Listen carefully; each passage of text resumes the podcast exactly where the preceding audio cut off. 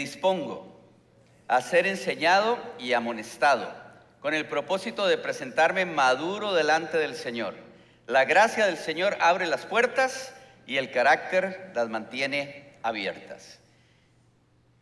¿Qué pensarían en esta mañana si yo aquí, hablando de mi persona, me pongo delante de ustedes y les digo, yo soy la luz del mundo? O yo soy la resurrección y la vida. Si creen en mí, aunque mueran, en mí, si creen en mí, aunque mueran, vivirán. O les dijera, yo soy el pan de vida. O si ustedes me ven a mí, Arturo Barrientos, van a ver al Padre, van a ver a Dios. ¿Qué pensarían de ese tipo de declaraciones? Yo sé lo que yo haría. Yo me pondría de pie y nunca más me verían por aquí. Pero ¿a quién pertenecen estas declaraciones? A Jesús.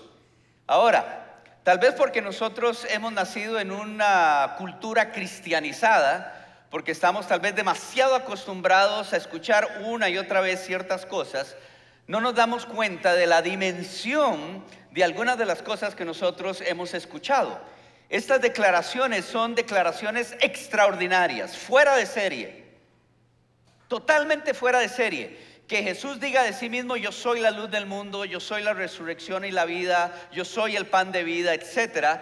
Si usted lo piensa por un momento, son declaraciones que nadie más en la historia ha hecho. Son declaraciones totalmente fuera de serie.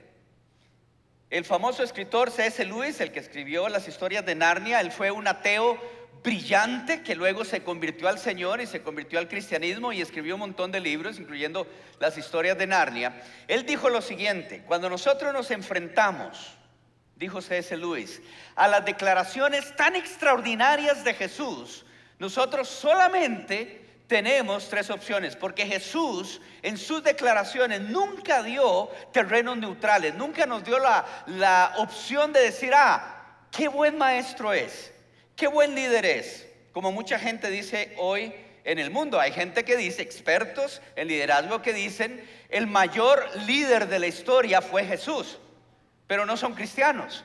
Bueno, C.S. Luis dice, Jesús hizo tales declaraciones que él no nos dio opción de tener un terreno neutral con Jesús. Él dijo, cuando usted piensa en Jesús y en las declaraciones que él hace de sí mismo, solamente tenemos tres opciones. La primera opción es decir que él estaba loco. Es lo que ustedes hubiesen pensado de mí, sí o no, de mi persona diciendo ese tipo de declaraciones. Claro que sí. La segunda opción, dice C.S. Lewis, es que Jesús era un mentiroso, era un vivazo, era un manipulador. Y por algo él estaba haciendo este tipo de declaraciones para ver qué sacaba de la gente. Y la tercera opción es, finalmente, que él dice quien él dijo que era. ¿Y se, acuerda de, se acuerdan de Sherlock Holmes, el famoso personaje de ficción, ¿verdad? El detective que es buenísimo con la lógica. Bueno, Sherlock Holmes dijo algo que es muy cierto, ¿verdad? En los escritos, en las historias de Sherlock Holmes. Él dijo, cuando usted ha analizado toda la evidencia de algo y a través de la evidencia usted ha ido quitando las opciones y finalmente llegas a la última opción, sea lo que sea que queda, por más extraño que parezca, tiene que ser la verdad. Y ese es el tema de las declaraciones de Jesús. C.S. Lewis escribió, cuando uno analiza quién es Jesús, toda la evidencia que existe, todo lo que sabemos de él, toda la evidencia histórica, finalmente uno tiene que concluir que Jesús no estaba loco, que tampoco fue un mentiroso, entonces ¿qué queda? Que finalmente Él es quien Él dijo que era. No hay otra opción, no queda otra cosa. Y nosotros como sus seguidores, como su iglesia, como sus discípulos, nosotros entendemos esto, nosotros sabemos que Jesús es el centro de la historia y que Jesús es el centro de nuestra historia. Él es la resurrección y la vida, Él es la luz, Él es el pan de vida, Él es la fuente de vida. Todas esas cosas y mucho más que no hemos mencionado. Ese es Jesús. Ahora, desde esas declaraciones increíbles de Jesús, de repente Jesús nos vuelve a ver a nosotros como sus seguidores. Y hace también declaraciones que son extraordinarias. Y hay una en particular que hoy quiero tomar y compartir un poquito, que él hace y me llama la atención porque, bueno, él hace varias declaraciones sobre nosotros como sus discípulos, el Nuevo Testamento también, pero esta me llama la atención porque es algo que él dijo de sí mismo y en un momento dado nos vuelve a ver a todos nosotros y lo dice también de nosotros. Mateo capítulo 5, versículo 14 y 15. Viene Jesús, vuelve a ver a sus seguidores, nos vuelve a ver a nosotros y dice esta extraordinaria declaración. Ustedes son la luz del mundo. Una ciudad en lo alto de una colina no puede esconderse. Ni se enciende una lámpara para cubrirla con un cajón. Por el contrario, se pone en la repisa para que alumbre a todos los que están en la casa. Esta es una declaración extraordinaria, extraordinaria. No hay un solo grupo sobre la faz de la tierra, ni uno solo sobre la cual esta declaración haya sido hecha, excepto sobre nosotros que somos seguidores de Jesús. Y no la hice yo, no la hizo cualquier otro escritor eh, que podríamos, que sería válido, o, David, o Pablo, etcétera. Es el maestro. Es aquel que dijo, yo soy la luz del mundo. En un momento dado nos vuelve a ver y nos dice, ustedes son la luz del mundo. Quienes estuvieron acá hace unas semanas atrás, cuando yo estaba predicando en este culto, había este, más o menos mm, este, esta cantidad de gente también reunida y que de repente por 15 minutos, era el culto de las 11, se fue la luz, ¿se acuerdan? ¿Quiénes estaban? ¿Ok? En este auditorio, cuando se va la luz, aunque sea de día, de verdad que uno casi no ve nada. Y yo me acuerdo que yo nada más, uno con, con los años aprende a no depender de la tecnología. Entonces yo nada más dije, ¿me escuchan los que están allá atrás? Y me dijeron, sí, te escuchamos. Y yo volví a repetir porque tuve incredulidad en mi corazón. ¿Me escuchan? Sí. Y yo nada más seguí. Y así fue como por 15 minutos. Pero los dos minutos de que yo inicié, ahí estaba sentada este, mi esposa donde está Maripaz. Y de repente ella, que siempre es mucho más inteligente que yo, de repente sacó el celular y prendió la lucecita del celular. Y me la trajo aquí para que yo pudiese ver las notas, porque de verdad que no las podía ver para nada. Esa luz, había más o menos esta cantidad de personas, tal vez unas mil personas en un auditorio que puede eh, albergar mil cuatrocientas personas. Y me pareció tan interesante que una luz tan minúscula, tan minúscula, fuera el punto en el que todo este auditorio, de las mil personas que estaban ahí en la oscuridad, yo no les veía realmente la, la cara, pudiesen distinguir esa pequeña luz, tan pequeña, tan mínima. Y eso es lo que Jesús dice desde su identidad, viendo hacia nosotros y dándonos desde su identidad algo hacia nosotros, nos dice, ahora a ustedes les toca. Es hermoso cuando uno viene a la iglesia y Dios lo sana, lo anima, lo levanta, este, eh, lo edifica, le da cosas nuevas. Es, eso es lindísimo, pero llega el punto donde Jesús vuelve a ver y dice, ahora les toca a ustedes. Tienen que ser como esa pequeña luz en medio de un mundo de profunda oscuridad. Y vea qué interesante, mil personas en aquel momento, ¿verdad? Esas semanas atrás, viendo una luz que era mínima, pero la podían distinguir de manera perfecta. Y eso es usted y yo también para el Señor. No estamos llamados, nos dice el Señor, a esconder nuestra luz. Y nos recuerda dos cosas. En primer lugar, ese es un tema de identidad. Cuando nosotros venimos al Señor, como seguidores particulares y nos reunimos como iglesia también, como su iglesia, nos recuerda que cada uno de nosotros al venir al Señor hemos recibido una nueva identidad que comienza a crecer, es la identidad del Maestro en nosotros. Cada uno ahora estamos en Cristo Y la imagen del Señor comienza a crecer en nosotros a través del poder del Espíritu, a través de su palabra, a través de trabajar en iglesia, etcétera. Comienza a crecer una nueva imagen, el Señor en nosotros.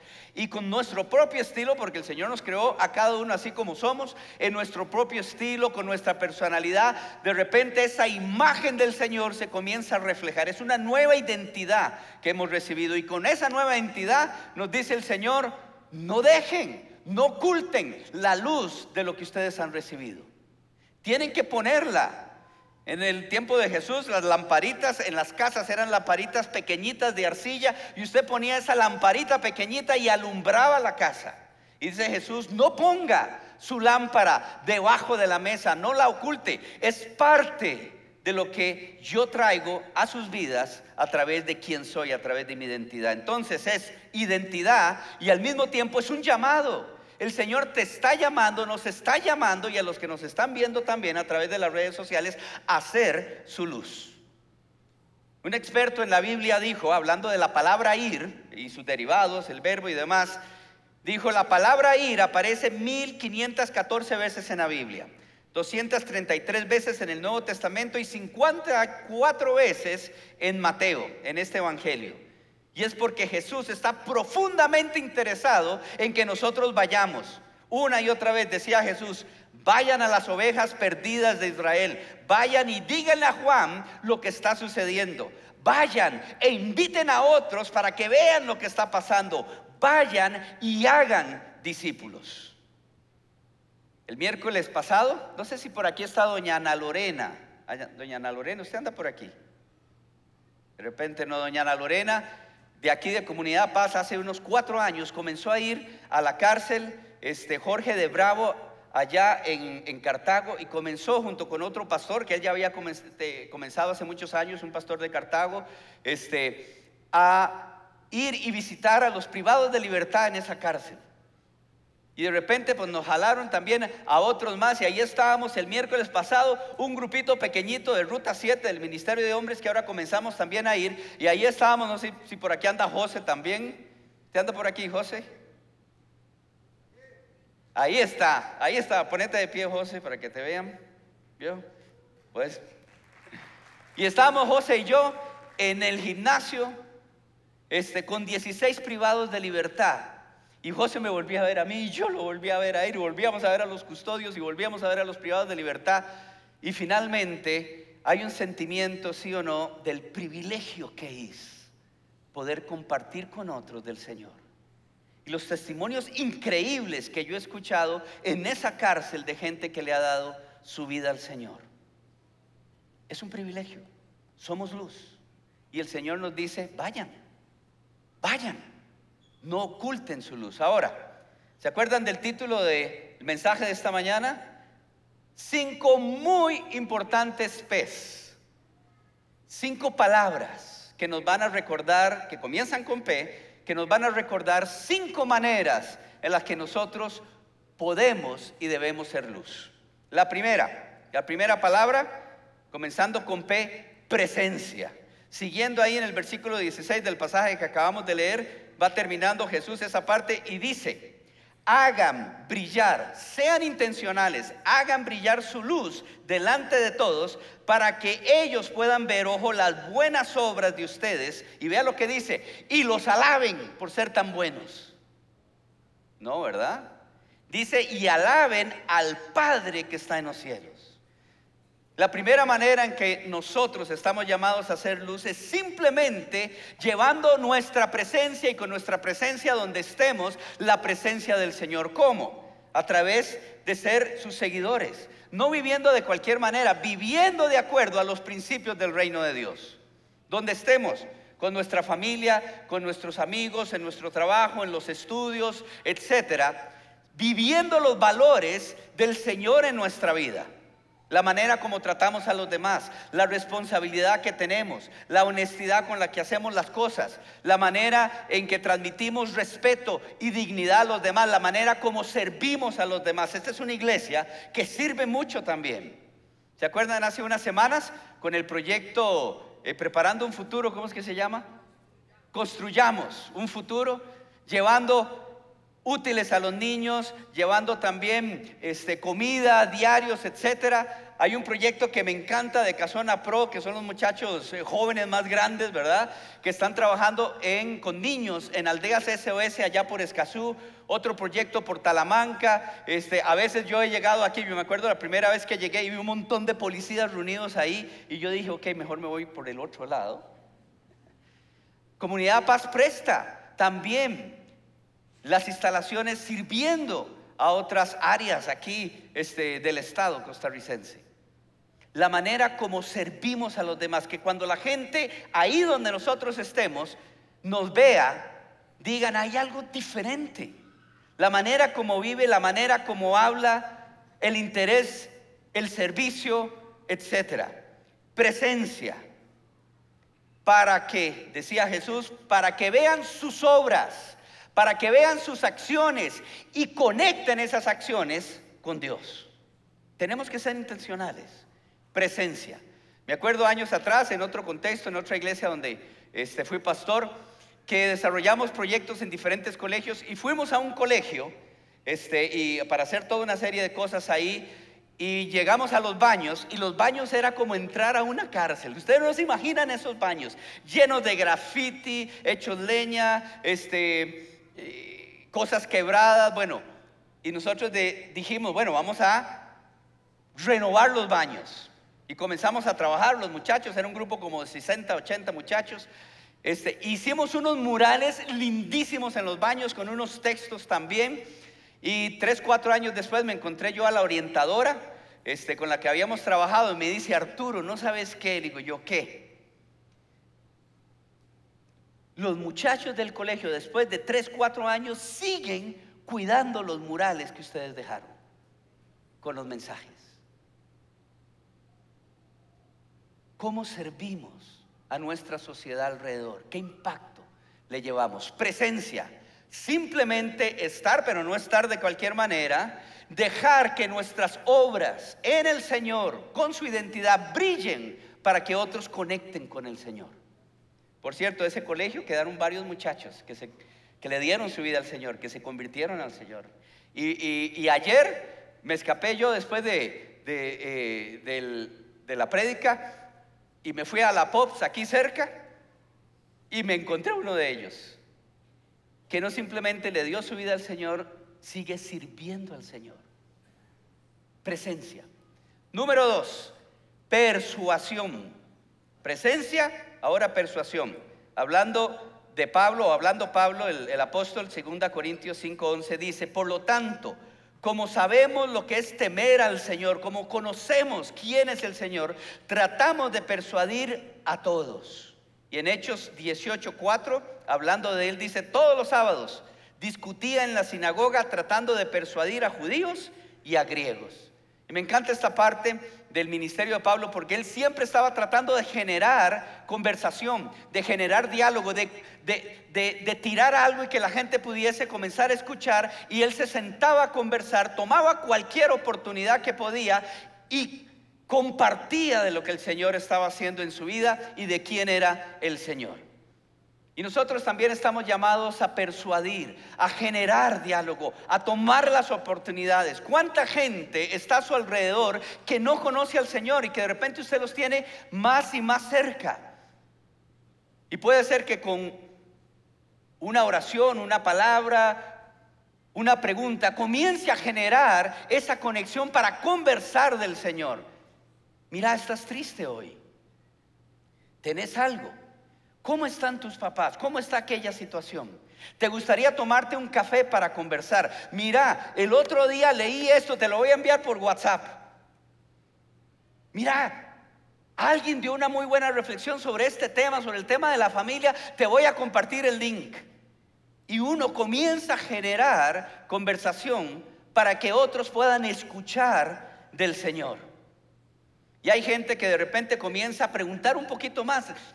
Decime un poquito más, háblame un poquito más. Y una de las cosas que uno puede compartir también es cómo uno le dio su vida al Señor. Y ahí uno va. Y yo como siempre ando libros para arriba y para abajo, para los que de repente comienzan a preguntar un poquito más, y así lo he hecho.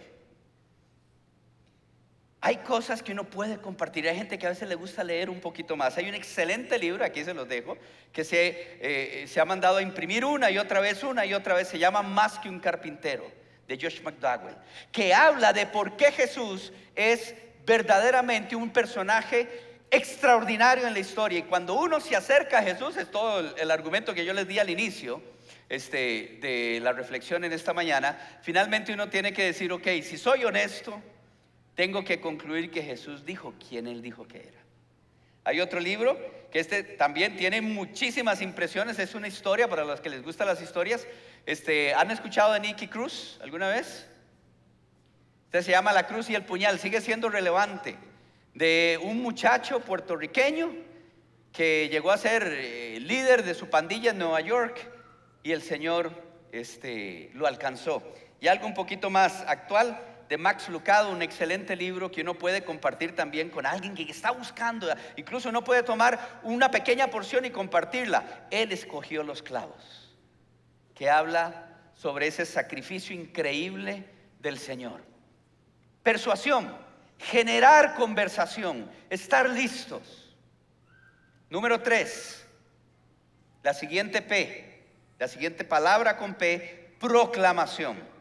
Esta es la proclamación directa de las buenas noticias de Jesús, del Evangelio de Jesús. Es anunciar, es proclamar, es comunicar el Evangelio de Jesús de una manera directa.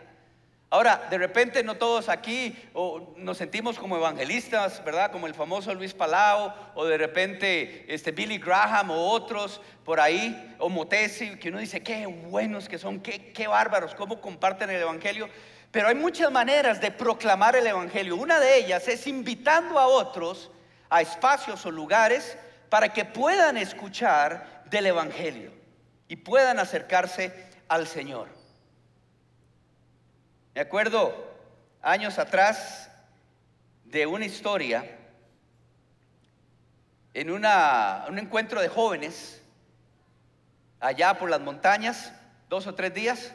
Nos fuimos para ese encuentro y a uno de los muchachos se le ocurrió invitar a un ex marín de los Estados Unidos que había servido con los marines este, alrededor del mundo, tenía mil historias y era todo grandote, tenía tatuajes, tenía el nombre de los regimientos o, o, de los grupos donde él pertenecía y todo el mundo en ese encuentro tenía que ver con ese ex marín, ¿verdad? Por las historias que contaba y uno ahí se le acercaba con mucho respeto. Y me acuerdo la última noche, lo tengo así como grabado este, en video, es una fotografía o varias fotografías, que uno de los líderes se puso de pie y compartió el Evangelio. Y dijo, hay alguien aquí que le gustaría aceptar al Señor Jesús como su Salvador y su Señor. Y me acuerdo que de repente en una esquina cerquita donde estaba la chimenea, el ex marín enorme, grandote y fuerte levantó la mano y dijo, yo quiero.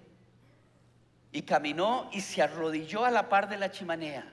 Y comenzó a clamar en voz alta, comenzó a decir, Señor, yo te necesito, Señor, yo te necesito. Y comenzó a llorar y de repente varios de los líderes que estaban ahí se acercaron y comenzaron a orar por él. Y yo escuchaba a este marín llorar en voz alta. Pero me acuerdo la mañana siguiente el rostro de ese soldado. Era una paz con la que él no había llegado.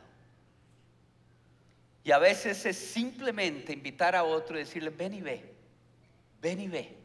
Como Andrés, ¿se acuerdan de Andrés, el discípulo de Jesús? Estuvo con Jesús, comenzó a seguirlo porque iba pasando en un momento dado este, Jesús y estaba Juan el Bautista y estaba Andrés con otro discípulo y hace Juan el Bautista, ya va el Cordero de Dios y se fue Andrés. Y luego estuvo con Jesús y al día siguiente se fue y agarró a Pedro y le dijo, Pedro, encontramos al Mesías, ven y ve, ven y ve. ¿Cuántos de ustedes llegaron a Comunidad Paz porque alguien los invitó? Son un montón. Y a veces es simplemente un tema de decir, ven y ve. Cuando compartí esta reflexión, este, la, primera, la primera vez, ¿verdad? Porque lo hacemos pues en todos los cultos. Ahí había un par de amigos de años que esa noche se habían traído a su vecina. Ven y ve. Proclamar el Evangelio. compartir momentos para que otros puedan también, no simplemente a través de nuestras conversaciones, sino que puedan escuchar de otros también del Señor y del Evangelio. Entonces tenemos presencia, persuasión, proclamación, la cuarta P, poder. Están los discípulos con Jesús, le han visto enseñar, le han escuchado, han tenido sus conversaciones, el Señor los ha chineado, ha estado con ellos, este, lo han visto hacer milagros, orar por sanidades y llega un momento en el que Jesús vuelve a ver a sus discípulos y les dice, les toca. Tienen autoridad. Ahora vayan, vayan. Lucas 10, 9. Y les dice Jesús a sus discípulos, sanen a los enfermos que encuentren allí y díganles el reino de los y díganles que el reino de los cielos ya está cerca de ustedes.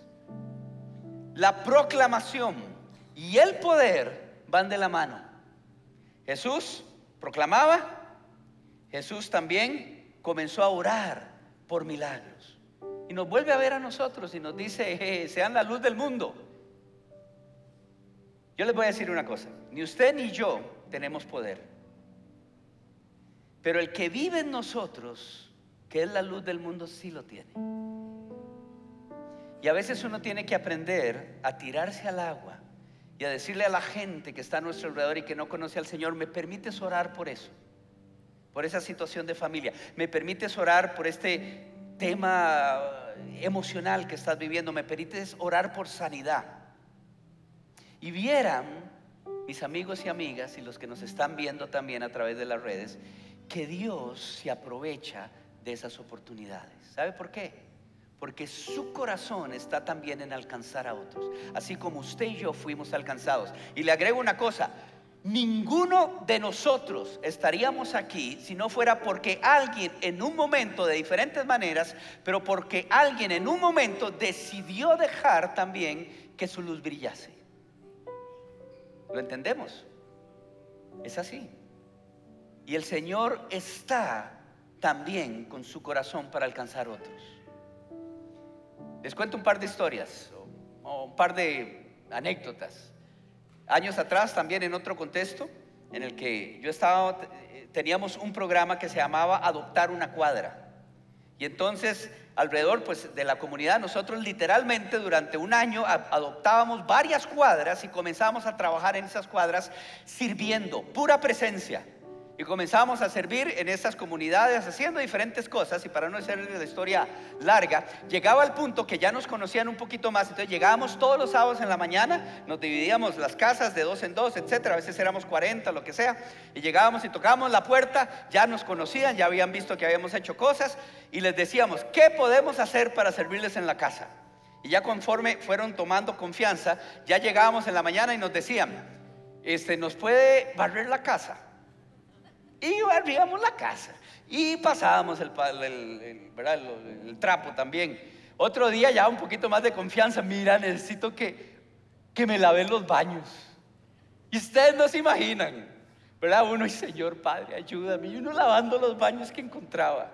Teníamos el día del planchado. Y, la comunidad lo sabía. Y ese día todos llevábamos planchas.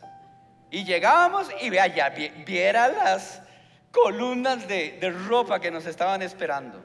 Teníamos el día de las ventanas, hasta tuvimos el día de las canoas. Bueno, pero siempre llegaba el momento, eso era pura presencia, pura presencia. Llegaba el momento en que siempre, siempre la familia nos preguntaban, ¿y ustedes por qué hacen esto? Y era la oportunidad. Y siempre, ese era un principio, siempre al final le decíamos a la gente, hay algo por lo que necesitas que oremos. Y el 95% de las veces la gente nos decía, sí, ore por mí, ore por esto, ore por el otro. ¿Y qué creen? ¿Ustedes creen que Dios no se movía? ¿Qué piensan? Dios aprovechaba.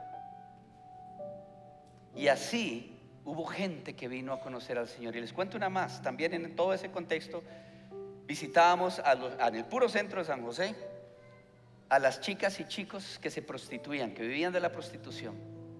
Y ahí fue todo un proceso.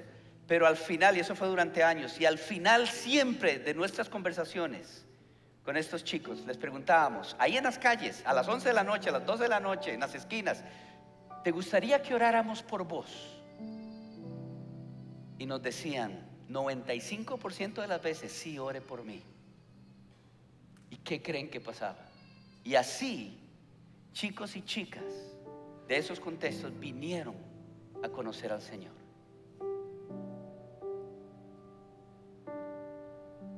Poder. Y finalmente, petición. ¿Qué es? Oración. Escribe el apóstol Pablo en 2 Corintios 4:4, el Dios de este mundo ha cegado la mente de estos incrédulos para que no vean la luz del glorioso evangelio de Cristo, el cual es la imagen de Dios. Entendemos que la gente no ve, porque Satanás tiene su vista nublada, tapada.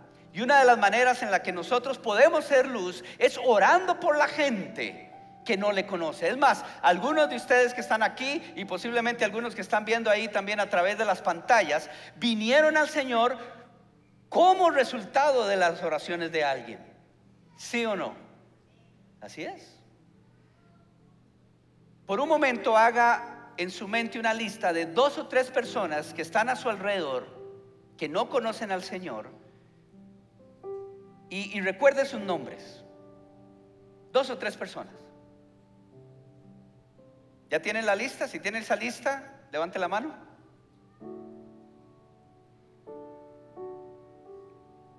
Todos tenemos gente que no conoce al Señor. Ser luz Oremos por esas personas para que conozcan al Señor, para que se acerquen al Señor, para que el Señor le quite las vendas de los ojos, las vendas del corazón, del alma y puedan conocer quién es Él. Yo he conocido personas que en el funeral de alguien que oró por ellos por años, vinieron a conocer al Señor. Petición.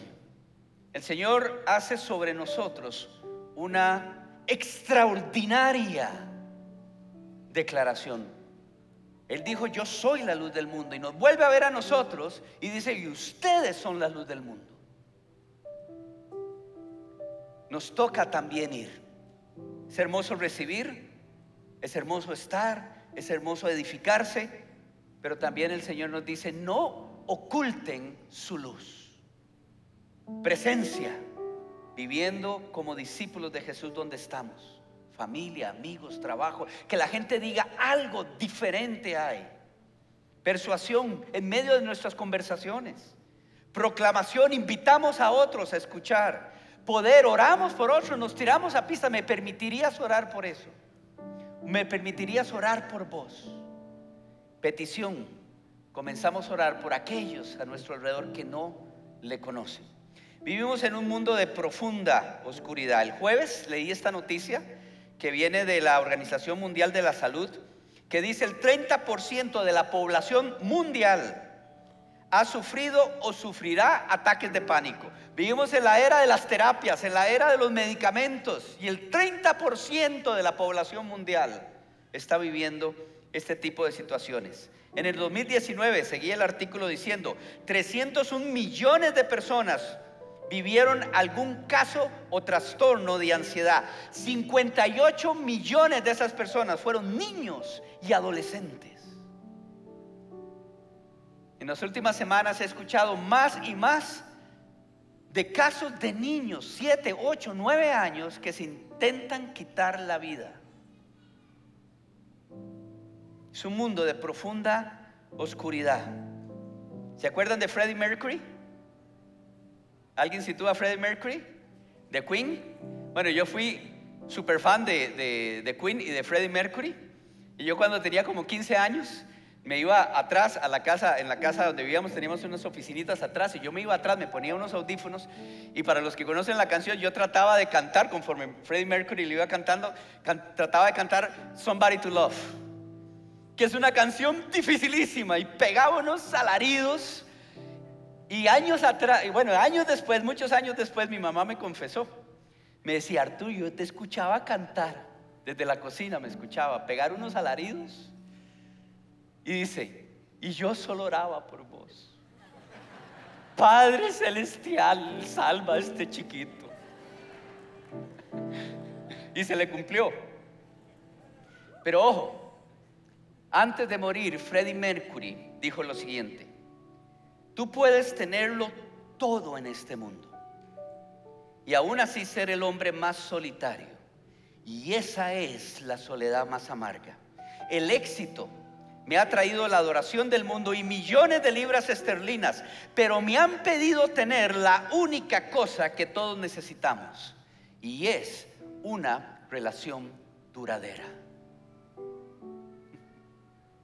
Vivimos en la era de la comunicación y vivimos en la era de la soledad. Y Jesús nos vuelve a ver y nos dice, ustedes son la luz del mundo.